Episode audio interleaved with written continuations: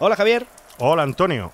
Eh, oye, ¿esto qué, qué suena? ¿Esto Sí, qué es? sí, ¿Un grifo? ¿Te has dejado el grifo abierto o qué? ¿A ti, ¿A ti qué te sugiere este sonido? No sé, un chorro de agua, un, un arroyo, algo que está allí como fluyendo, ¿no? Un arroyo. Te voy a decir la verdad, mira, es el sonido de un señor meando en el hielo. Más concretamente, en el hielo de la Antártida. Un- claro, no sé cómo no lo he adivinado, claro. Es un señor meando en el hielo de la Antártida, Sí, claro. señor, porque una vez más empezamos con una situación imaginaria. Vale, estáis jugando con mi cabeza, no es verdad. Bueno, juguemos un poco, no sabemos si es un efecto de Javi Álvarez, si no sabemos cómo lo ha grabado Javi ver, Álvarez tampoco, dejémoslo ahí. ¿Cómo empieza esta historia? Mira, la historia empieza conmigo delante de un ordenador, leyendo la red social Reddit, que conocerás muy bien. Hace unos meses allí, un tal John, que dice ser un operario estadounidense de la estación McMurdo, en la Antártida, eh, pues lleva un año trabajando, más de un año trabajando allí, y responde a las preguntas de los Vale, usuarios. ya sé cómo es, es el Me Anything, ¿no? El ama. Eso es, el, la Pregúntame fórmula para preguntarle a la gente lo que quieran. En este caso, eh, uno de los internautas le pregunta a John, así medio en broma, ¿escribirías mi nombre con pis en la nieve, por favor? Una petición un poco extraña, pero... Bueno, ya sabes cómo es Reddit, Es ¿no? y Reddit. cómo es la gente, ¿no? Y aquí viene lo que nos interesa, porque John, que trabaja allí desde hace más de un año, como os he dicho, eh, le responde de esta manera tan cortante. Le dice, eso va contra el Tratado Antártico Toma. y contra las normas de la NSF, que es la National Science Foundation, de modo que orinar en la nieve podría provocar que me despidieran y que me prohibieran volver a entrar en el continente. Así que no, no voy a mear y voy a poner tu nombre O en sea la que, nieve. espérate, está prohibido orinar en el hielo de la Antártida. Absolutamente prohibido. ¿Y cuál es el motivo? O sea, Bueno, aquí, claro, eso me pasó lo mismo. Me pregunté lo mismo, me puse a investigar y descubrí que todos los gobiernos prohíben a los miembros de sus misiones antárticas verter ningún residuo fecal en la zona. O sea, eh, hasta el punto de que en las excursiones por el hielo para tomar muestras, eh, los investigadores tienen que ir con unos botecitos. Un bote, un bote para lo que me estoy imaginando, ¿no? Exacto, es un bote grande porque las excursiones son largas.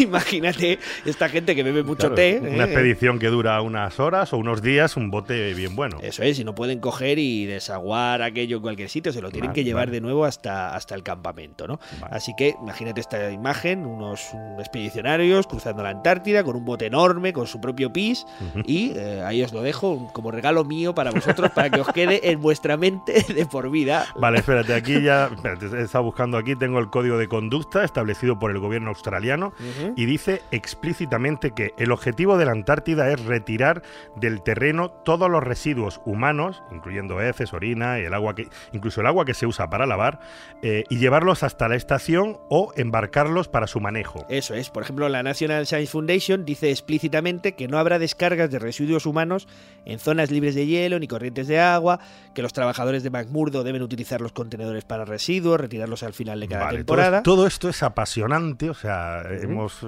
este programa es increíble, o sea, que se puede hacer en la, en la Antártida PIS, pero tienes que hacerlo en un bote. ¿Y esto qué, qué significa? ¿Cómo empezamos así un programa? Bueno, pues en el fondo lo que quiero hablarte es de las cosas que dejamos en los sitios a donde vamos. Escucha. Tenemos que plantearnos las visitas a la Antártida como que so- somos invitados. Realmente somos invitados por la Antártida para poder trabajar en ella.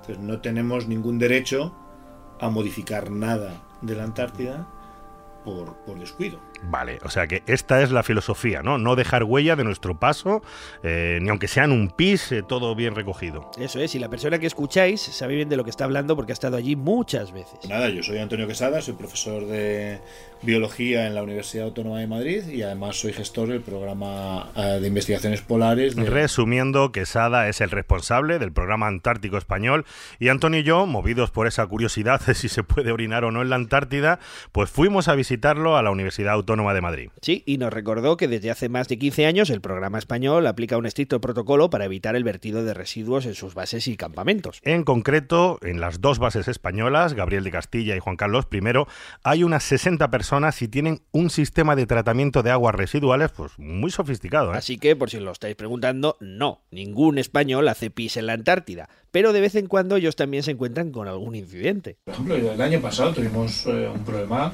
importante que algún, alguna persona, no de nuestro programa, de otros programas, escribió con las botas en la nieve un, un mensaje, pues no recuerdo si Pepi quiere a Lucy o no sé. Pepito estuvo aquí. ¿eh? Entonces dibujó un corazoncito de muchos metros y eso se considera una ofensa. Ajá. paisajística al sistema. No haces nada, realmente no estás dañando nada, porque eso en cuanto caiga una nevada, Se borra. Pero sin embargo se considera una ofensa, porque no tenemos por qué andar haciendo ningún tipo de marca. Ay, el amor, el amor siempre dejando huella, Sí, incluso señor. en la Antártida. Y aquí viene uno de los aspectos que más preocupan a quienes velan por la seguridad de la Antártida. ¿Cómo conseguir que los humanos que pasan por allí no la líen parda? Ten en cuenta que, por ejemplo, en la isla de Decepción, que es donde ocurrió esto, eh, es eh, uno de los sitios donde van la mayor parte de los turistas antárticos de todo el mundo.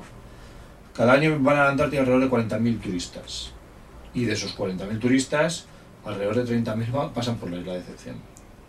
Entonces realmente no tenemos ninguna intención de que esto vuelva a ocurrir. Y de hecho se, se ha abierto un expediente para ver quién lo ha hecho. Yo es que ya estoy viendo la película de esto, o sea, Tom Cruise, imaginen el papel de investigador enamorado que dibuja un corazón en la Qué nieve. bonito, como el código rojo, pero con, con- con la nieve y con los corazones. ¿no? Bueno, lo que no sabemos es si fue un investigador, si fue un turista, pero lo que sí sabemos es que hemos dejado huella en la Antártida en otras ocasiones y que lo que decíamos al principio Un simple pis de nada. puede tener consecuencias a largo plazo. Te voy a contar un ejemplo que, que me pasó a mí en eh, McMurdo. Yo, estaba, yo trabajo con ecosistemas acuáticos. Mi, mi proyecto de investigación es en lagos. Y yo utilizo isótopos estables para, para diferentes cosas. Y entonces en un lago que estaba en Cape Evans, que es donde estaba la, la, mm, cabaña de Scott, eh, la de la expedición famosa donde murió, es en parte del Cape Evans. Estuve analizando ese lago, trabajé en ese lago, y yo me encontraba una, una firma isotópica muy rara, que no sabía qué era esa firma isotópica. Se la llevé a algunos expertos y me dijeron, estás en una cloaca, esto es una cloaca. Y ya ¿Y es donde iban a.? y o sea, era se ponían de whisky en la cabaña porque tenían todavía Y whisky. era probablemente de ellos todavía. Era de Scott. O sea, estamos hablando de más de, más de 100 años. La caca y el pis de Scott y sus amigos todavía ha cambiado el ecosistema hasta Claro, hoy. porque es que luego vi eh, una fotografía antigua donde salía la letrina en el sitio donde yo estaba trabajando, Hostia. Que ya no existe, por supuesto. Y era bueno. la letrina, una de las letrinas que tenía Cape Evans.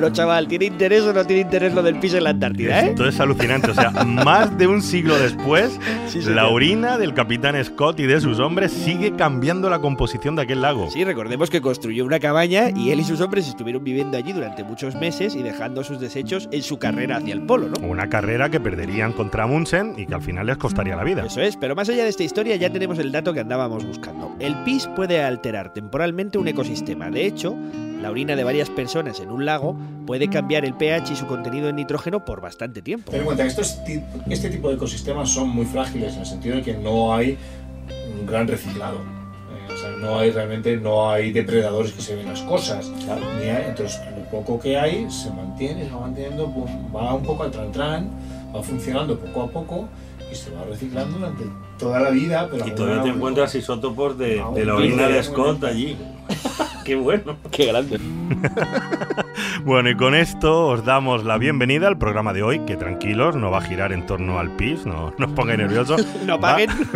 va a girar sobre nuestra capacidad para cambiar las cosas de sitio y alterar el planeta. Yo soy Antonio Martínez Yo soy Javier Peláez. y esto es...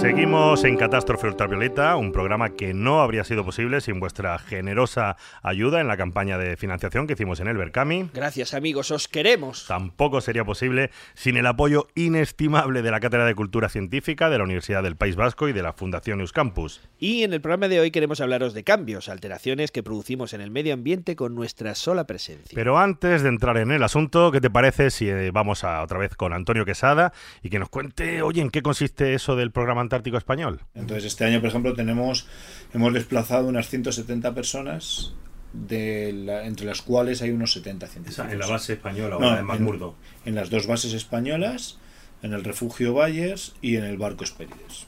Esas son nuestras instalaciones. ¿Y a qué se dedican todos estos investigadores? Ocupamos prácticamente todos los ámbitos, desde modelización matemática de los glaciares hasta física de la atmósfera, pasando por suelos congelados, se llama permafrost, y luego a nivel biológico tenemos eh, desde virus, microorganismos, eh, ecología de los lagos, pingüinos, eh, mamíferos marinos, eh, especies invasoras, hay un proyecto de especies invasoras ahora mismo. O sea que hay mo- una diversidad enorme y luego hay una parte de geología muy importante que estudia el volcán de excepción. Y aquí Antonio Quesada acaba de mencionar la parte que más nos interesa hoy, que es la de las especies invasoras. Un problema para el que la Antártida se ha convertido en un gran laboratorio. En la Antártida tenemos aquí un lugar perfecto porque hay muy poquitas especies que, que de, de macroorganismos, de organismos grandes que podamos identificar. Entonces, en el momento que entra una especie, rápidamente la vemos y la y entonces hay que hay que ver cómo está desplazando a las otras. O sea, que realmente es un tema muy muy muy importante en Antártida. La Antártida es uno de los temas más preocupantes hoy en día. Mucho más que eh, turismo, que otras contaminaciones o ¿Y cuál es el, el peligro real, definiéndolo así en palabras que puedan gente? Pues lo que está ocurriendo ahora mismo, que es que está- estamos introduciendo de forma involuntaria algunas especies y estas están, acaba- están moviendo a las especies autóctonas. ¿no? Entonces, un- un ejemplo es POA, que es una gramínea, que es eh, de Sudamérica y se introdujo de forma accidental en, en la isla Rey Jorge de la Shetland del Sur. Y en esta y esa está, se ha hecho fuerte, digamos, esa gramínea que no existía en Antártida y está desplazando a todo, está cambiando totalmente el ecosistema. O sea, que hay una gramínea que está invadiendo la Antártida. Bueno, vamos a ir paso a paso. Oye, por ir al tema, ¿cómo definirías una especie invasora así en términos, cómo se define? Muy sencillo, está perfectamente definido. Es una especie que no que llega a un lugar donde no estaba y se desarrolla. Vale. ¿Y cuáles son las consecuencias de que una especie foránea llegue a un sitio como la Antártida? Y no solo especies, sino que también estamos cambiando, ten en cuenta, son, son ecosistemas muy eh, muy sencillos, en el sentido de que las redes tróficas son muy pequeñitas, que hay muy pocos organismos que se comen a los otros, o sea que es todo muy, muy, muy precario. Entonces, el momento que metes una una especie que invade todo, que empieza a crecer y empieza a consumir todo, eso es un problema muy serio. Vale, ya vemos que es un asunto importante, pero ¿cuándo se cobró conciencia de todo esto? Fundamentalmente fue, fueron las invasiones que ha habido, pues se conocen bastante desde los años 90-2000. Que ha habido, por ejemplo, en, en Sydney Island, que es una de las, eh, una de las islas de las Shetland, pero digamos que están un poquito más al norte. eh, en esta isla se introdujeron sin querer eh, eh, escarabajos acuáticos. Una especie. Y ya terminó con todo porque claro, es muy agresivo. En comparación, el, el organismo más grande que hay no marino en el resto de la Antártida son milímetros. Entonces eh, llegó un escarabajo que se comió todo. Y el escarabajo sigue allí. el- Sigue ahí, es muy difícil erradicar. Pero las invasiones de especies no han sido, no han surgido siempre por accidente. Ha habido tiempos en el que se hacían experimentos. Todo esto procede de los trabajos que se han hecho en las islas subantárticas. Fuera del, del 60, un pa- más al norte del 60, hay varias islas subantárticas de, que esas sí que pertenecen a países. No es como la Antártida, la Antártida no pertenece a nadie. Y en esas islas subantárticas sí que ha habido muchos invasores a propósito. Eh, por ejemplo, en las islas Kerguelen, que pertenece a Francia, se introdujo salmones en los lagos para hacer piscifactorías Y pasó algo grave con eso. terminó con todo. Porque claro, no había ningún pez. En, en los lagos antárticos no existen los peces. Y entonces se introdujeron salmones y terminó con todo el ecosistema, totalmente. Y a día de hoy, ¿cómo está aquello? Pues fatal. Pues ya ni salmones ni nada más. Madre mía, joder. Eh, ya empezamos a comprender las consecuencias de un acto tan simple como cambiar a una especie de sitio. Porque el, el movimiento de las diferentes especies dentro de la Tierra en general se supone que es eh, global. O sea, que no, no depende de nosotros, el humano. Sin embargo, cuando nosotros vamos a la Antártida, estamos llevando cosas. Claro. Las cosas grandes, los vegetales o los animales, los podemos controlar. Pero los microorganismos no los podemos controlar. Porque no los ves. Entonces es muy difícil. Entonces es un tema muy importante porque realmente estamos eh, considerando la posibilidad de que estamos modificando totalmente los ecosistemas con nuestra entrada. ¿no? Por este motivo, cuando viajas a la Antártida, hay un estricto protocolo que te impide llevar seres vivos. Cualquier introducción voluntaria de seres vivos está prohibida. Pero si no se puede llevar ni, ni huevos en los barcos, ¿verdad? No, no podemos llevar huevos. Porque pueden tener salmonela, Claro. pueden tener salmonela que afectan a los pájaros locales. O sea, y de hecho, podrías hemos- cargar una colonia de pingüinos por el mero hecho de simplemente por llevar- unos huevos en mal estado. Ya ves, qué fuerte. Con un simple hecho tan sencillo como llevar unos huevos la puedes liar. Sí, y además esto obliga a los científicos y a los turistas a descontaminar sus botas al subir y bajar de los barcos. Todo el material lo tienes que lavar, eh, se tiene que lavar perfectamente y luego en el barco antes de desembarcar y antes de embarcar tienes que lavarte las botas en una bandeja especial que tiene un, un agente mm, desinfectante que mata todo lo matable. Y de- incluso los, barcos de turistas y todos siguen este mismo protocolo para que no contaminen El nada. la cuestión es, es curiosa porque ha habido un, pro- un proyecto internacional que se llama Alien que precisamente lo que estaba buscando era los invasores y quién era más culpable de los invasores. Fue un proyecto muy grande, muchas personas, muchos países. Y entonces investigaron los, eh, los turistas, los técnicos, los científicos, el material logístico, todo, todo. Se investigó todo. Y se descubrió que los turistas no eran los que más introducían, éramos los científicos. Porque procedíamos de otros lugares antárticos o de otros lugares árticos o de otra alta montaña.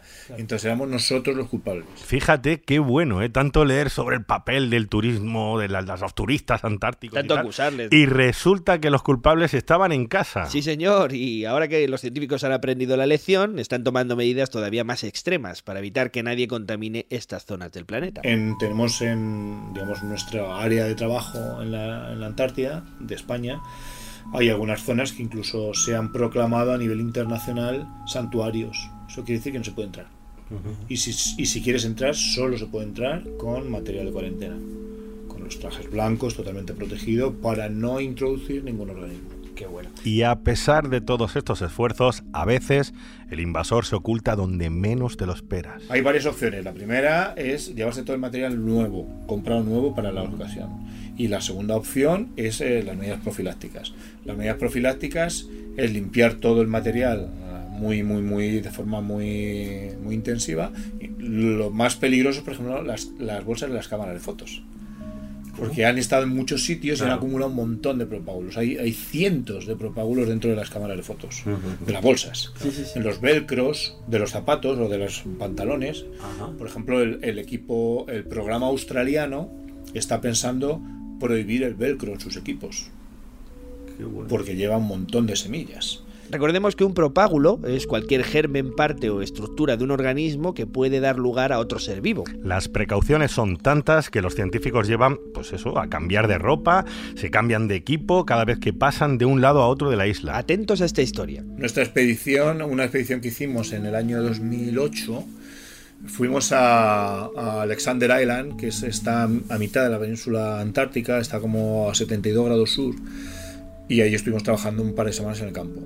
Entonces, todo, no, toda la ropa y el material científico que llevamos, llevamos dos juegos, porque luego íbamos a otro lugar, luego íbamos a de nuestra zona, luego íbamos a la base española, y entonces, que está a 62 sur, digamos, clima mucho más eh, benigno, en mejores condiciones. Y entonces teníamos mucho miedo de que lo que pudiéramos llevarnos de 72 sur llegara a 62 sur y germinara. Porque claro, las condiciones son mejores en O 62 sea, sur. que no solo hay riesgo de llevarte una planta de Europa, sino de trasladar desde un lado de la isla a otro una Desde una- de un lado de la Antártida a otro. Entonces nosotros llevábamos dos equipos completos de todo. De ropa, de botas, hasta la cámara fotográfica distinta, digamos, el equipo científico también duplicado, todo distinto. Entonces en cuanto salimos del primer lugar, cerramos todo en bolsas herméticas y nos pusimos el segundo equipo. Es un esfuerzo impresionante. ¿Qué te parece, ¿eh? eh? Sí, sí, me parece estupendo. es un magnífico ejemplo de lo serio que se toman este tema los españoles. Sí, ¿eh? y además que España es especialmente activa en este terreno. Nosotros participamos en Aliens, participamos en ese proyecto, entonces España está intentando no ser los eh, vectores. Estamos evitando, estamos recomendando que nuestros científicos no pasen por la isla Rey Jorge en las zonas donde hay una otra planta invasora. Porque sin darse cuenta Se la llevo. se la pueden llevar y nos la pueden distribuir por todas partes.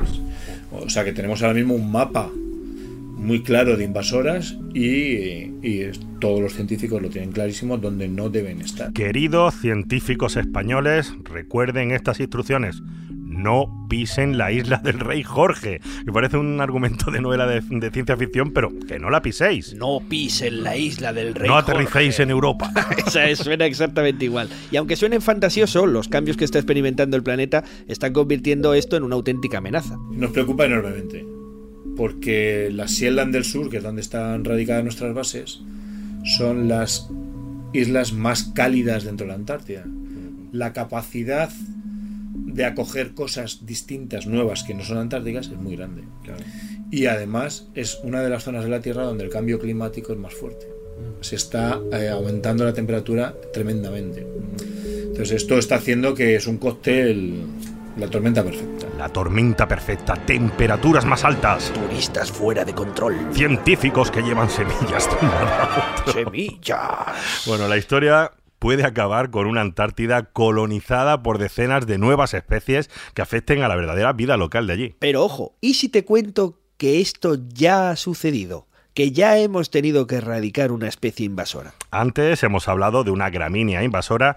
Vamos a volver a esa historia. Pero ya ha sucedido, ¿no? Me contabas tú que, por ejemplo, enfrente de una de las bases españolas se había descubierto un metro cuadrado de, de POA, no sé, no recuerdo cuál. Bueno, no era una de las bases españolas, es una base argentina, Ah, sí. eh, que es en, se llama Primavera y está allá en la península antártica. Y, y bueno, este año se ha erradicado. Hemos hecho un proyecto internacional entre ¿Qué es, Argentina. qué es la POA para.? Es una gramínea. Una gramínea introducida por los argentinos allá por los años 60. En aquella época en que llevar especies nuevas a la Antártida parecía una buena idea. Fue que hubo un proyecto en los años 60 que introdujeron, que querían introducir eh, árboles. eh, Los notofagus, argentinos, los Notofagus, que es un género de Patagonia, del sur de Patagonia. Y entonces la idea era ver si ah, resistían o no resistían. En ese momento les pareció una idea estupenda llevar árboles. Sí, porque no había ninguna limitación de ningún tipo. Entonces se usaba la Antártida para probar cosas, ¿no? Ajá. Entonces, bueno, pues es- en ese momento no pareció mal.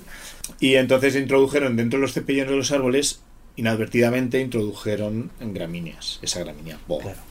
Y eh, ha ido manteniéndose más o menos, la gente se ha olvidado más o menos de ello, y eh, hace unos años un equipo español, liderado por el profesor Benayas de aquí de esta universidad, la encontró, encontró la gramínea. ¿La encontró? La encontró, qué cosa más molona, ¿no? ¿Eh? O sea, el profesor Benayas. Eso es, y conociendo Catástrofe, ¿qué vamos a hacer lo ¿Qué siguiente? toca? ¿Qué toca? Vámonos a ver al profesor Benayas. Nos vamos hasta Caleta Cierva en la Antártida, donde se encuentra la base argentina Primavera. Bueno, pues eh, hemos llegado a uno de los sitios eh, más espectaculares de la Antártida, porque es una bahía en la que eh, desembocan unos 5 o 7 glaciares y es una bahía llena de icebergs. Y en ese lugar tan emblemático eh, está la base Primavera, que es una base argentina, eh, en la cual pues eh, hace ya bastantes años, sobre los años 50, intentaron repoblarlo de, árboles, de- del Notofagus, que es el haya eh, del sur de, de América, ¿no? Y, entonces, eh, eh, en, e- en e- en ese intento fallido, porque obviamente los árboles murieron, las plantas que iban en los cepellones, esas herbáceas, esas eh, eh, gramíneas que también tenemos eh, aquí en, eh, en Europa, pues han perdurado durante todo este tiempo y con el cambio climático podrían convertirse en un, eh, en un problema. Y nuestro objetivo fundamental a ir a este lugar paradisíaco es hacer una cosa que es erradicar una invasora, un aliens, que es como le, le llamamos a estas especies que vienen a, a- a invadir territorio que no es el suyo. ¿no? Bueno, pues aquí lo tienes. El equipo de Javier Benayas ha viajado hasta aquí para cazar aliens. Eso es, es un equipo de exterminadores. Estamos aquí, pues, el, eh, eh, no, no, con, eh, no con cuchillos y con pistolas, pero sí con pala y con pico, eh, cavando para, para intentar sacar eh, pues todas las raíces y no dejar ni rastro de, de esta especie aquí en este lugar tan emblemático. Ya os habíamos contado que había una gramínea invasora, pues en realidad hay dos, y esta es la que todavía se puede controlar. Hay dos especies, que eh, una que está más extendida, que es la, la poa annua, y esta es otra poa, es otra gramínea, que solamente en la Antártida tiene esta ubicación. Es decir, es un rodal, imaginaros, de, de dos metros por dos metros, aquí lo, podéis ver, es una zona muy pequeñita, pero que la planta ha ido creciendo vegetativamente, ha ido creciendo lateralmente por los estolones y las raíces, aunque las semillas no eran fértiles. Y aquí todo el mundo se estaréis preguntando, bueno, ¿cuál es el trabajo de, de- de un exterminador? ¿Qué es lo que hace un equipo de exterminadores? Lo primero que hemos tenido que hacer al llegar aquí es quitar esas espiguitas de, de las gramíneas para, evitar, para intentar evitar que eh, esas semillas, aunque sean eh, la probabilidad sea baja, eh, pudieran eh, extenderse a otros sitios. Fue lo primero que hemos recogido, lo hemos hecho con mucho cuidado, el- eh, quitando toda la parte superior, para luego posteriormente ya ir al trabajo más eh, intenso de cavar y de, y de sacar. Una de las cosas que hay que tener muy muy en cuenta durante estas tareas es que es importante evitar que las propias semillas de la planta se propaguen. Evitar que salgan volando y que lleguen a otros lugares. La primera eh, cuidado que tenemos que hacer es de que eh, rodear eh, con unas lonas eh, y unos, toda la zona de, de la, de la planta para que cualquier resto que pueda surgir, cualquier trozo de hierro, de, de raíces o cualquier semilla, la podamos tener controlada. Lo que nos está contando es que si no tenemos mucho cuidado, puede ser peor el remedio que la enfermedad. Por ejemplo, tuvimos suerte, fue un día fantástico, no hizo viento, pero imaginaros de que cuando le estamos arrancando la hierba, viene viento y se llevan los fragmentos eh, a otra zona. Pues eso te- eh, lo teníamos que evitar, ¿no? Por eso el intentar montar estas lonas. Bueno, pues haceos la imagen. Aquí tenemos a Benayas y a su equipo cavando al borde del acantilado en la Antártida en una misión científica extraordinaria de las que no se dan habitualmente. poco a poco, eh, con azada, eh, con, eh, con palas, con eh, instrumental de jardinería, porque somos unos jardineros en, en la Antártida al final, pues lo que estuvimos fue eh, eh, trozo por trozo, eh, quitando eh, todos los cepellones y intentando llegar eh, lo más profundo para quitar todas las raíces. Toma, ¿cómo te quedas, eh? Jardineros de la Antártida. Daba para una serie de la tele. Eso lo buscas en las páginas amarillas y no te sale, ¿no? ¿Por Seguro- dónde viene? Por, por que jardinero de la Antártida no me viene nada. Eso es, pero bueno, su labor es tan concienzuda que no solo arrancan las raíces, también queman el sustrato. ¿Te acuerdas de Sigourney Weaver en Alien 2 cuando quemaba los huevos de los aliens con el lanzallamas? Pues sí, claro, Pues- ¿cómo, cómo no me voy a acordar? Pues lo mismo, pero con plantitas. Se estuvo haciendo una, una revisión y no se identificaron que hubiera presencia de, de ninguna nuevo brote o ninguna nueva eh, planta que, que pudiéramos eh, pudiera preocuparnos. Ya estáis viendo lo cuidadosos que son, lo estricto que es el protocolo, así que imagino que toda esta tierra que sacaron, de donde estaba la planta, pues la tuvieron que tener con un tratamiento bastante especial. Efectivamente, se la tuvieron que llevar de allí. Fue, se- eh, ha sido muy fácil hacerlo porque justo todo el cepellón estaba de un- encima de una gran piedra. Entonces la piedra hacía como de, de- de, eh, frontera eh, dura en el cual las raíces, incluso las raíces se metieron entre, entre las grietas de la piedra. Es decir, es una, es una especie que tiene tan cepellón de, de, eh, de rizomas que, que incluso en las grietas de la piedra se, se podían ve- ver esas raíces. Por eso utilizamos también un soplete para quemar eh, todas estas raíces que aunque estaban inmersas en, la, eh, en las grietas, no dejáramos ningún rastro de, de que pudiera resurgir en, el, en el futuro. Y ojo, porque este material no es que pesara poquito, ¿eh? No, no era ligerito. Claro, el- el, eh, eh, nosotros, mm, una, una vez que hacemos la erradicación, tenemos que tener muy mucho cuidado de dónde va ese material. Porque imaginaros que cogemos ese material y lo tiramos eh, allí en la propia base. Pues hemos quitado un problema y lo hemos llevado a otro sitio. Entonces, eh, para eso eh, se metieron en unas, en unas cajas. Inicialmente estaba previsto tirarlas al mar una vez que se saliera de, de la Antártida. Pero finalmente se decidió llevarlo a continente, a Argentina, y tirarlo a un vertedero. Y un detalle sobre el trabajo de estos biólogos. En los 400 metros que hay hasta el lugar en que puede aterrizar el helicóptero, esos 700 kilos los tuvieron que llevar los científicos cargando con ellos. ¿eh? Para que veas que luego los científicos se manchan las manos ahí, currando Sí, bien. sí, señor. Eh, claro, eran 700, unos 700 kilos, es decir, eh, cerca de una tonelada de entre eh, tierra, raíces y, y planta. Eh, fue un helicóptero, eh, un helicóptero fue el que eh, al final se desplazó porque la, pla- la base primavera tiene un acceso en barco muy complicado en Zodiac. Eh, no es nada sencilla, de hecho tiene una tirolina para poder subir y bajar las, eh, la comida y todo a la base. Entonces, eh, esa canti- ese peso hubiera sido costosísimo bajarlo a la Zodiac y luego de ahí al barco. Hubiéramos, nos hubiéramos tirado un trabajo bastante, bastante ímprobo el llevar a hacer toda esa actuación. Una vez hecho este trabajo de erradicación y retirada de residuos, lo importante es revisar de cuando en cuando la zona. Claro, sí, no, no, la verdad es que no. Esto de ser investigador a, to- a- a a veces también tiene sus, eh, tiene sus eh, eh, implicaciones de que uno tiene que hacer trabajos forzados, ¿no? Es decir, que parece que no nos han castigado. No, para nada, porque vale, el sitio es paradisíaco. Y justo cuando estabas hablando con Benayas, este hombre estaba a punto ya de, de irse, de Le partir. que- Eso es, le dejé ahí, le quedaban unas horas, tenía las maletas hechas para salir hacia la Antártida. Este año eh, vamos otro equipo, eh, concretamente voy a ir yo, que, que- que estuve en la erradicación, y me va a permitir comprobar con más conocimiento el, eh, la zona en la cual estuvimos trabajando, si ha aparecido o no ha aparecido de nuevo la especie. Hola, me gusta Catástrofe Ultravioleta. Pues a mí no me gusta nada. ¿Cómo que no? Si, No me si gusta es lo mejor, te tiene que gustar. Venga, no os peleéis. A escuchar catástrofe. Callaros. Vale, mamá. Haced caso a vuestras madres y escuchad Catástrofe Ultravioleta, Catástrofe ultravioleta. un podcast Un podcast de otro mundo.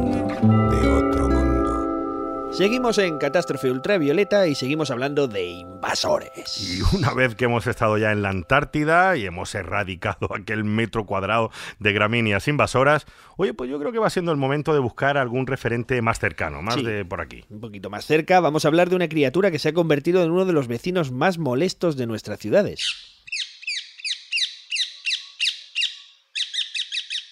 Eh, las primeras que vi las vi en Valencia hace ya como 20 años, porque yo vivía allí y estudié allí en Valencia, y las vi en dos sitios. Yo recuerdo dos sitios donde las vi. Una fue en, en un parque que estaba sacando al perro y de repente oí un sonido peculiar y miré para arriba y había en el arbolito un grupo de cotorras que se estaban alimentando e iban paseando que parecía un loro parque. Y luego además otro día en Valencia también, eh, pues eso, empecé a oír chillar, chillar, chillar. eh, cotorras, claro, porque eso es muy claro, muy identificativo.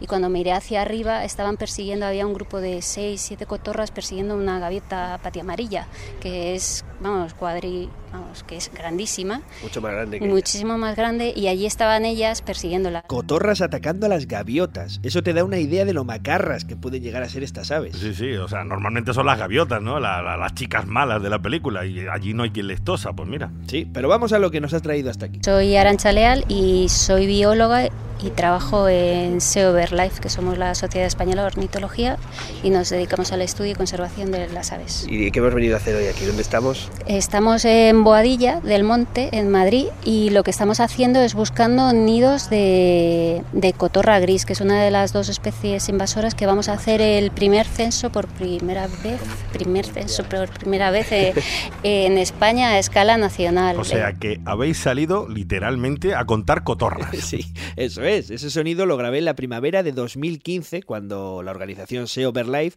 organizó el primer censo nacional para conocer la población de estos animales. Sí, hemos venido a, a buscar eh, una especie de ave que es exótica, invasora, y está presente en España desde hace unos 40 años. ¿Y los efectos de, de esta ave son un poco peligrosos o devastadores para la naturaleza? o? Sí, el problema de, de las aves exóticas invasoras eh, se debe fundamentalmente a que ocupan eh, el nicho de otras especies autóctonas. Eh, aparte de eso, compiten por el alimento con, con las aves propias de, de esta zona y eh, por el lugar de, de nidificación. Hombre, aquí tenemos a otro guía, este no me lo vas a presentar, ¿quién Claro es este hombre? sí, Lo primero es lo primero, adelante. Eh, bueno, soy Carlos Ponce, soy biólogo de, de formación y trabajo con aves desde hace pues, unos 10 años. Y luego de forma voluntaria pues colaboro con SEO Life desde hace más o menos 20 años. Bueno, ya estamos en situación y veo que estáis recontando cotorras. Es importante resaltar además que hay dos tipos principales, la cotorra de Kramer, que es más grande, y la cotorra argentina. Las dos están ya viviendo en casi todas las ciudades de centro, del centro de España y de la costa mediterránea. Espera, espérate, espérate. Mira, mira, mira, aquí viene una. Ahí estamos escuchando la de Kramer. que se, Mira va- que se va, se va. se va- se- se la diferencia muy bien de la otra por la cola muy larga, muy larga. En cambio la otra es muy mucho- bonito, ¿eh? Como pájaro. Es precioso. Como pájaro, en el tema pájaros es, es muy bonito. Lo que viene a ser. Lo que viene a ser un pájaro es. Como si. Es bonito, si, vale. lo coges como, por ejemplo, como perro, no es bonito. Pero como pájaro, es muy bonito. ¿Y cómo llegó, cómo llegó esto a nuestra ciudad? Esa es la pregunta. ¿Cómo llegaron hasta las ciudades? Fue introducida en España como ave de jaula por, por ser bonita, por sus colores, por ser un El origen- lorito. El origen de toda esta población es a alguien que se le escapó algún día. Sí, a mucha gente que casualmente se le escapó. Eh, habría gente también que por casualidad, pero se supone que la mayoría de los casos es a propósito, ¿no? Porque Que además porque era muy desagradable o algo así. ¿o? por el sonido, porque mm, somos a veces inconscientes y cuando compramos un animal de compañía no nos damos cuenta de lo que supone. Entonces las cotorras son aves que, como su nombre indica, pues hablan mucho, bueno, hablan mucho, hacen mucho sonido, además muy alto y, y, y viven muchísimos años. Bueno, pueden llegar a vivir 20 años. Entonces, eh, cuando compras un animal así, tú a lo mejor te esperas que viva como un periquito, como un canario, que viven dos años, tres años, y luego cinco o seis, porque lo tienes en cautividad. Pero estas aves viven mucho, es una ave de tamaño mediano, y luego que son muy escandalosas y te pueden generar problemas en, en la casa con los vecinos.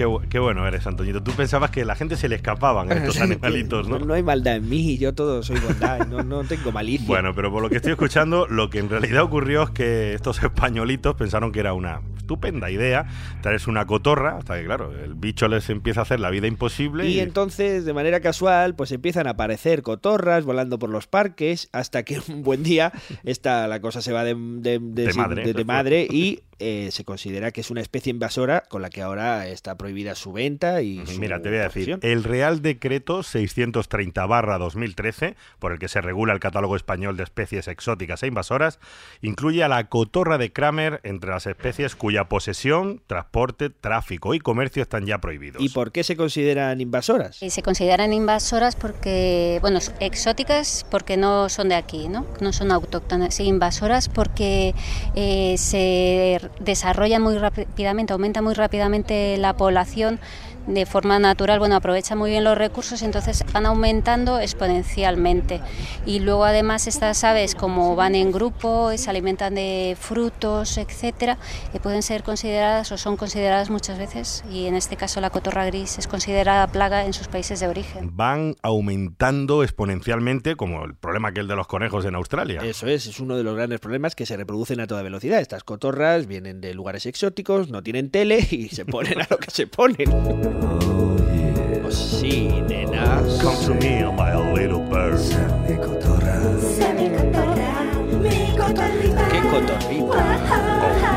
Eh, eh, pero espera, espera, espera, estoy pensando si son, estos son cotorras argentinas. No les pega esta música, les pegaría algo más. Che, linda, cotorrita, ¿nos vamos de pajareo? Cotorrito, ¿me estás chamullando? Dale, venite a mi nido que te saco las plumas. Ay, pero qué atrevido. Pajarraco, volá de acá. Pero ni un piquito. Ay, pero ¿qué se cree el desplumado este? Estás escuchando Catástrofe Ultravioleta, un podcast de otro mundo, de otro mundo.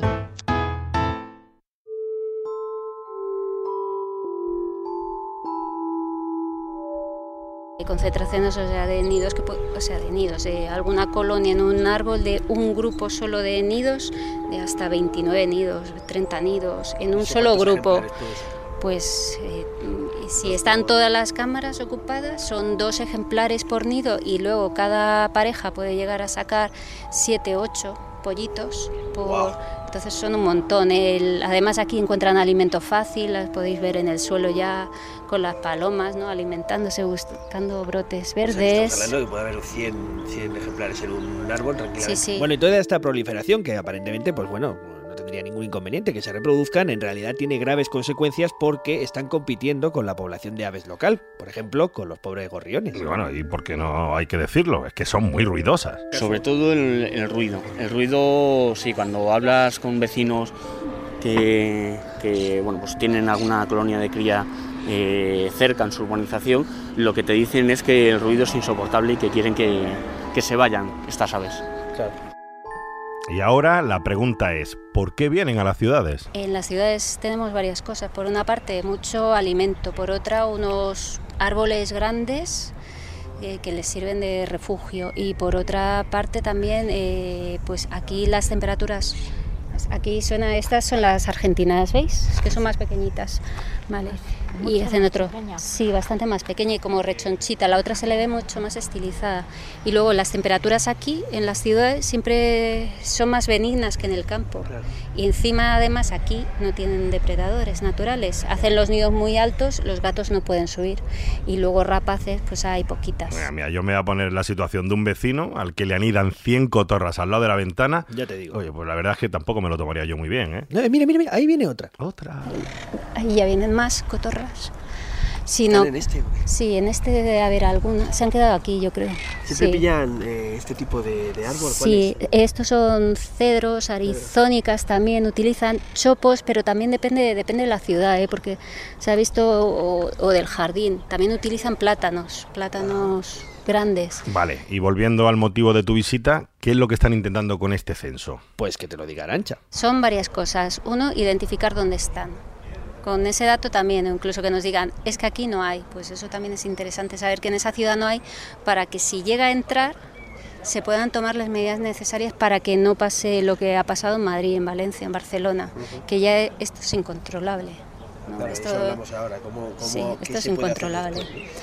Pues después eh, en estas cantidades se puede hacer poco y lo que se hace es mucha inversión para intentar mantener la población.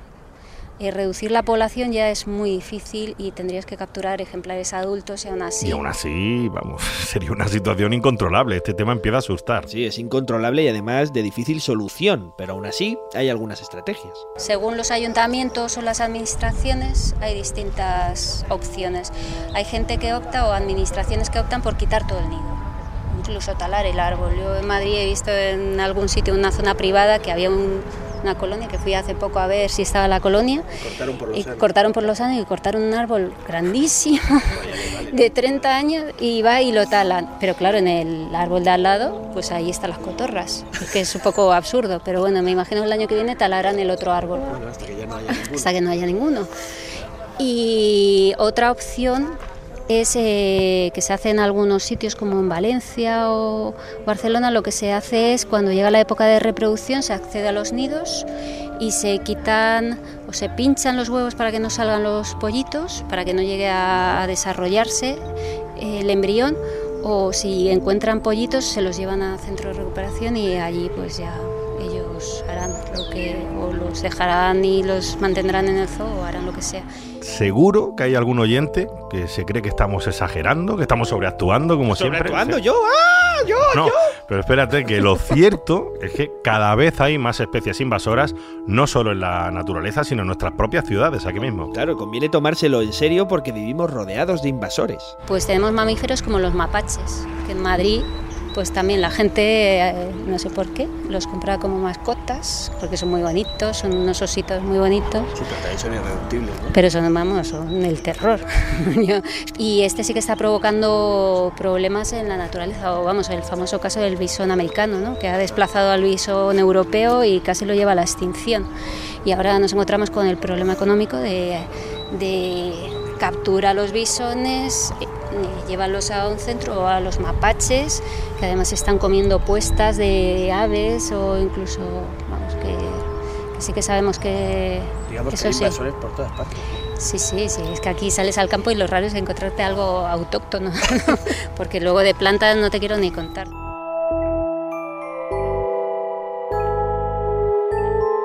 Catástrofe.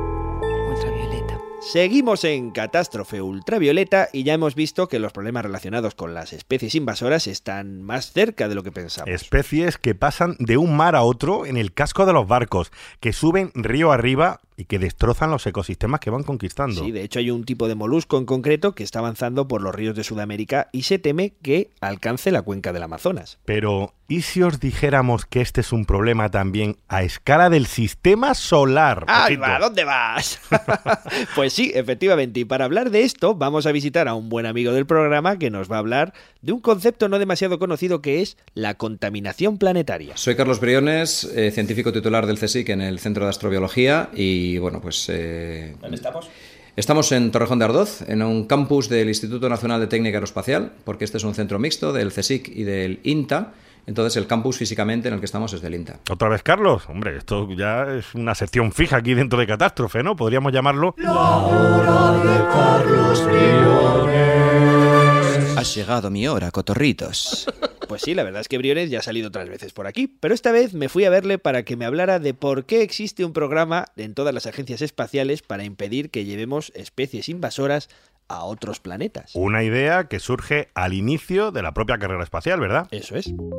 Pues claro, eso se lo plantean lógicamente eh, las personas que están implicadas en el proyecto Apolo, porque vamos a empezar a mandar humanos a, a la Luna en los años 60 y una de las cuestiones era, primero, si nos podemos contaminar, intoxicar, infectar por algo que hay allí, y más adelante la pregunta inversa, es decir, ¿podemos llevar algo nuestro de aquí que altere o acabe con la vida que, que haya en la Luna? Entonces las dos preguntas eran, eran muy relevantes. Eh, sobre todo en aquellos tiempos daba más miedo pues, po- poderse contaminar o poderse infectar con algún bicho eh, que pudiera estar allí desconocido. Entonces, bueno, pues se firmó un, un gran tratado que se llama el, el- el Tratado del Espacio Exterior, de Outer Space Treaty, en 1967. Un artículo que dice así. Los estados firmantes de este tratado desarrollarán estudios sobre el espacio exterior, incluidos la Luna y los eh, demás cuerpos celestiales, y llevarán a cabo la exploración de forma que se evite la contaminación peligrosa y los cambios adversos en el medio ambiente de la Tierra como resultado de la introducción de materia extraterrestre, adoptando cuando sea necesario las medidas necesarias para ello. Como veis, la preocupación en aquel momento era más traerse algo del espacio que acabara con los humanos que la de llevarnos vida a nosotros a otros planetas. Pero esto empezó a cambiar muy pronto. Pues hombre, eh, digamos que en los años 80, ya cuando se empieza a pensar en serio en los, en los resultados de las Vikings, se empieza a plantear una, una eh, serie de misiones que vayan a Marte, dado el potencial de habitabilidad que tiene Marte, empieza a surgir el- la preocupación de qué pasaría si llevamos microorganismos de aquí a Marte y, claro, allí de alguna forma resisten y se reproducen y empezamos a terraformar Marte, una- un concepto muy de, de ciencia ficción, ¿no? Empezamos a terraformar Marte sin querer, porque llevamos microorganismos. Entonces empieza a preocupar la contaminación eh, de aquí a allí, o sea, en el sentido opuesto de lo de los años 60. Y la preocupación no es solo por los efectos que pueda tener en el otro planeta, sino porque nos engañaría a nosotros mismos. Claro, es que uno de los principales problemas es, eh, además de contaminar el planeta al que llegas, es que puedas detectar vida que sea tuya, que lo has llevado. Entonces eso es tongo, ¿no? claro, es, eh, una de las grandes preguntas que nos hacemos en, en astrobiología es, en el caso de que haya vida en otros planetas, ¿se parecerá a la vida de la Tierra? Esa pregunta es absolutamente fascinante, ¿no? Eh, el propio Carl Sagan decía que le sorprendería tanto lo uno como lo otro, ¿no? Que en cualquiera de los dos casos la- la- las conclusiones serían asombrosas. ¿Qué ocurre? Que eso pierde toda la gracia y toda la, la- la riqueza intelectual si hay trampa. O sea, si esa vida, sin querer, la hemos llevado nosotros allí. En otras palabras, es como si... Acabamos detectando los microorganismos de nuestro jardín. Vale, ¿y qué estamos haciendo hoy en día para impedir esta contaminación planetaria? Todas las agencias espaciales disponen de salas blancas en las que ensamblan y supervisan sus equipos antes del lanzamiento y que son, teóricamente, los lugares más limpios del planeta. Se limpia la nave, se trabaja en condiciones de esterilidad absoluta para impedir que las naves que vamos a mandar a otros mundos, bueno, pues se lleven consigo ninguna forma de vida y que allí termine llegando donde no debería llegar. Pero descontaminar o sacar algo limpio de nuestro planeta es más difícil de lo que puede parecer. Una cosa que tenemos que tener en cuenta es que vivimos en un planeta absolutamente colonizado por los microorganismos. Absolutamente todas las superficies de todo el planeta están llenas de microorganismos. Entonces, eh, y los microorganismos han demostrado una capacidad de adaptarse a condiciones extremas asombrosa. Entonces, todo lo que está en este planeta está lleno de microorganismos. Si asumes eso, te das cuenta de lo dificilísimo que es esterilizar, esterilizar a tope, es decir, acabar con la vida que hay en una superficie o en una sala. Y cuanto más grande, peor. Con lo cual, eh, pues primero tenemos que ser muy cautos, eh, ser muy estrictos con las medidas de control de contaminación y también un poco humildes en el sentido de que la vida es algo que nos sobrepasa. la vida de, este planeta es algo que nos sobrepasa y porque nosotros, una especie, queramos acabar con las demás en un entorno controlado, no lo vamos a conseguir. Porque los microorganismos son más listos que nosotros, llevaban aquí muchos millones de años más. Para entender esto que está diciendo Carlos, de que la vida nos sobrepasa, aquí tenéis un ejemplo. Un dato eh, bastante esclarecedor. En nuestra piel, de media, hay en torno a un millón de bacterias por centímetro cuadrado. Es decir, que cuando ponemos la huella dactilar, estamos dejando dos millones de bacterias de nuestra piel en unos... Eh, do- ¡Ay, ay, quita, quita, quita! ¿Pero dónde vas? ¿Dónde vas, muchacho? ¡Lavarme las manos! ¡Ay, ¡Qué asco! ¿Dónde voy a ir? ¡No te vayas! Es que es, es inimaginablemente grande el número de bacterias que hay en todas las superficies que estamos tocando. Ahora estamos aquí en el laboratorio del Centro de Astrobiología y tú y yo no estamos ahora mismo usando guantes, entonces claro, estamos diseminando bacterias a nuestro alrededor. Cada vez que tosemos hay millones de bacterias que van en cada micropartícula de, de saliva que, que- que expelemos. Entonces estamos llenándolo todo de bacterias, las que había y las nuestras. De hecho, la principal fuente de contaminación, visto desde la protección planetaria, somos los humanos. Porque vamos dejando vida a nuestro alrededor, las bacterias de nuestra piel. Vale, yo me he lavado las manos ya, ya estoy aquí más tranquilo. Ya está tranquilo, ¿no? Bueno, ahora imagínate esta situación en una de las salas blancas donde trabajan los ingenieros de ensamblaje. Las medidas son tan estrictas y tan meticulosas que los de dentro, que es como los llaman, pues oye, lo pasan mal. Los de dentro eh, trabajan bajo una presión tremenda.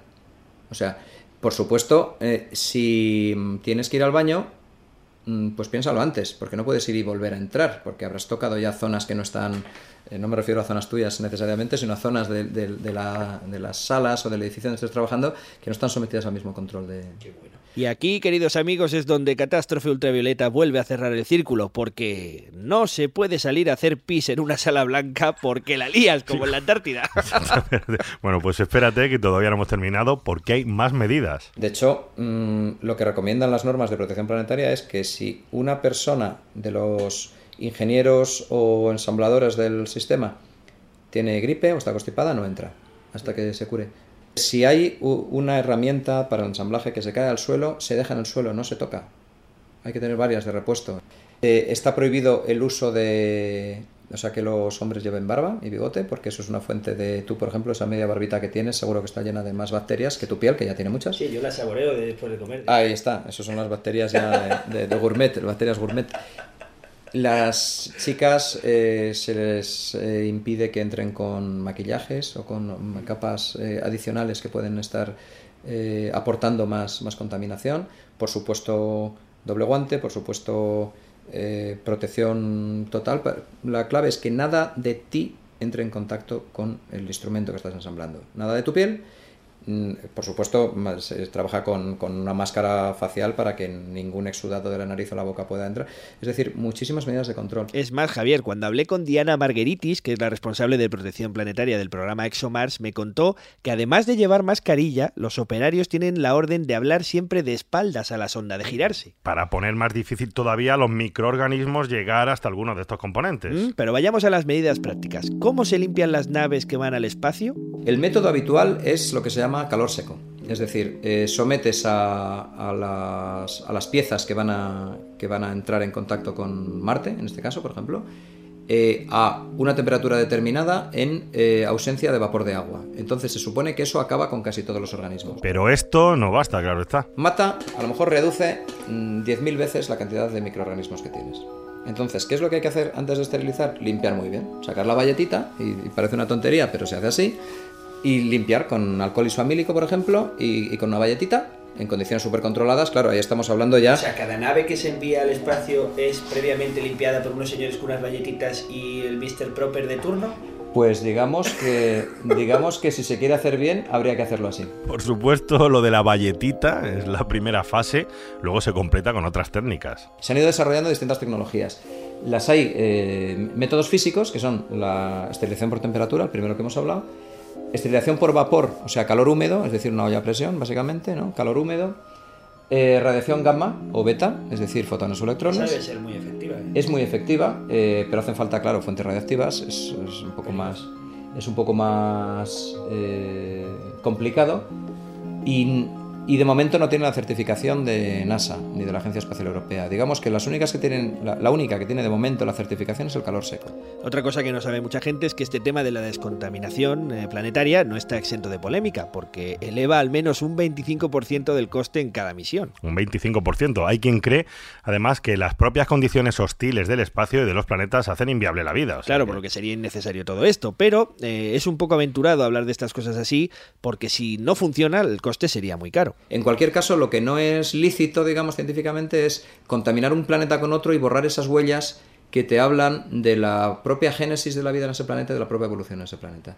Y ahí está estas, estas eh, tecnologías de, de protección planetaria para intentar esterilizar y no cambiar la vida de aquí con la de allí. Durante las últimas décadas hemos hecho las cosas bastante mal, se han cometido bastantes disparates. Como por ejemplo. Pues hombre, naves mal esterilizadas, eh, partes de naves que van a Marte, por ejemplo, y eso se sigue haciendo, en las que unas zonas asumes que van a entrar en contacto con el suelo y entonces se esterilizan más y otras no van a estar en contacto con el suelo y se esterilizan menos. Entonces uno le viene a la cabeza Beagle 2 y vamos, estuvo toda ella en contacto con el suelo y allí sigue. Entonces probablemente eh, una de las cosas que hay que cambiar es eh, considerar que todas las partes que tiene un, un robot, un rover que mandamos a un, a un planeta o a un satélite, tienen potencialidad de estar en contacto con la superficie y por lo tanto contaminar, es decir, todas habría que esterilizarlas igual de bien. Y por otra, no considerar que hay regiones especiales para la vida en los distintos planetas. Para los que no os acordáis, quizá el Beagle fue una sonda de la ESA que iba a buscar vida y se pegó un castañazo en la superficie de Marte que, en fin, Impresionante, todavía lo están buscando. Bueno, ¿y qué es eso de dividir los planetas por regiones distintas y diferentes grados de protección planetaria? Te cuento. Por ejemplo, en Marte, los propios protocolos de protección planetaria establecen que hay zonas con mayor o menor potenciali- potencialidad para que haya vida en ellas. Entonces, claro, eh, las que tienen una temperatura, una latitud más compatible con la existencia de agua líquida en determinadas épocas del año, se asume que son más, entre comillas, habitables que otras. Entonces, si un robot va a ir, un rover va a ir a esas zonas, en teoría hay una serie de grados de protección planetaria, hay niveles 1, 2, 3, 4, dentro del 4 ABC, o sea, lo tienen todo muy, muy tabuladito. Entonces hay que esterilizar más o menos en función de a qué zona de Marte vayas. Pero para Carlos esto la verdad es que no tiene ningún sentido, porque la experiencia en la Tierra nos ha demostrado que la vida es capaz de abrirse paso en cualquier escenario. La Tierra está absolutamente colonizada por la vida, toda ella, las zonas más habitables y menos habitables. Visto desde fuera, el río Tinto no sería una zona habitable. Ni unas salinas con una concentración de sal de 300 gramos litros serían habitables, pero lo son, hay microorganismos. Su concepto de habitable es muy eh, tierra centrista. Hombre, hombre, es tremendamente primero antropocéntrico y luego pues eh, terracéntrico, tremendamente. Entonces, todo Marte, si ha habido vida en Marte en algún momento, mi apuesta sería que esté distribuido por todo el planeta. Entonces todo Marte será igual de, de habitable. ¿Y todo este cuidado por qué? Se preguntará alguno. Bueno, pues básicamente por una sola cuestión. Hay una cierta probabilidad de que, de que pueda haber vida allí. Y que además sea una vida quizá parecida a la Tierra, que esa es, es- es otro de los temas abiertos. Puede haber muchos fenómenos de intercambio de vida entre la Tierra y Marte cuando aquí empezó la vida, entre hace 3.900 y 3.500 millones de años. En esa época, Marte sabemos que todo el hemisferio norte era un gran océano. ¿Por qué aquí se pudo originar la vida y allí no? La química es la misma. Y aquí es donde yo quiero llegar. Si la vida surgió allí, existe una posibilidad, que se produjera un intercambio entre ambos planetas. ¿Fue la vida un episodio de contaminación planetaria? Claro, en ese sentido es, es volver a la, a la teoría de la panspermia, ¿no?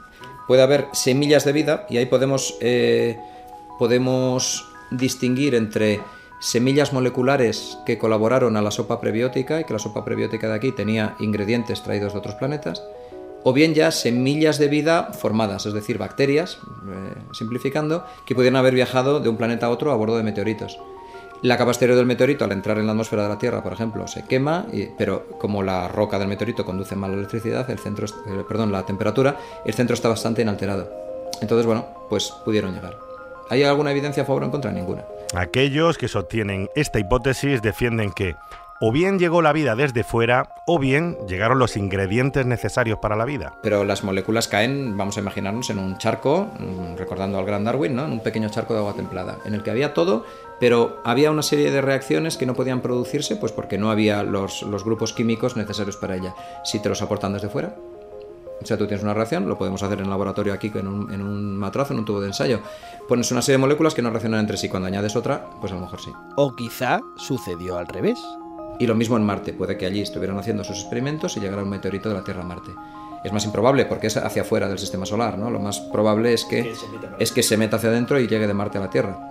Hay algunos científicos que eh, teorizan que todos podíamos ser marcianos en ese sentido, que si la vida se originó en Marte y llegó aquí, somos el- los descendientes de una vida que nos vino de fuera. Y hablando de invasores, podríamos ser descendientes de un invasor. Podríamos ser descendientes de un invasor, efectivamente, sí, sí. Sí, sí, sí, efectivamente. Aquí se cierra, se cierra por fin nuestro círculo. Qué A- brillante, a, ¿eh? sí, a lo mejor los invasores somos nosotros mismos y somos una forma de vida que contaminó un planeta que no era el nuestro. ¿No es fascinante? Yo creo que es imposible acabar mejor.